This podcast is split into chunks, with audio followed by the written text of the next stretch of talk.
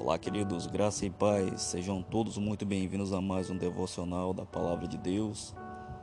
E hoje nós iremos abordar um tema: o que é pecado?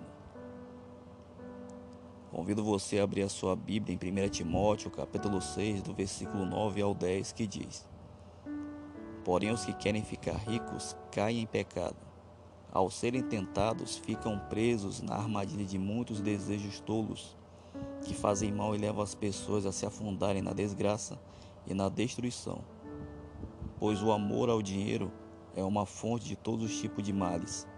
E algumas pessoas, por quererem tanto ter dinheiro, se desviaram da fé e encheram a sua vida de sofrimentos. Será que um simples jogo de entretenimento como o dominó, que é um jogo tradicional que envolve o ensino da aritmética e recomendado por especialistas, para exercitar a mente é pecado? Aí me surge uma dúvida: cadê a base bíblica? Qual o mandamento da lei de Deus que determina ou especifica um jogo como um pecado? No entanto, depende do jogo. Se for, se for, por exemplo, um jogo de apostas, de azar, em que o indivíduo pode possivelmente se viciar, é pecado.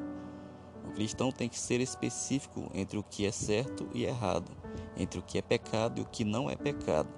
O cristão tem a liberdade de escolher, mas não se deve deixar dominar pelo vício.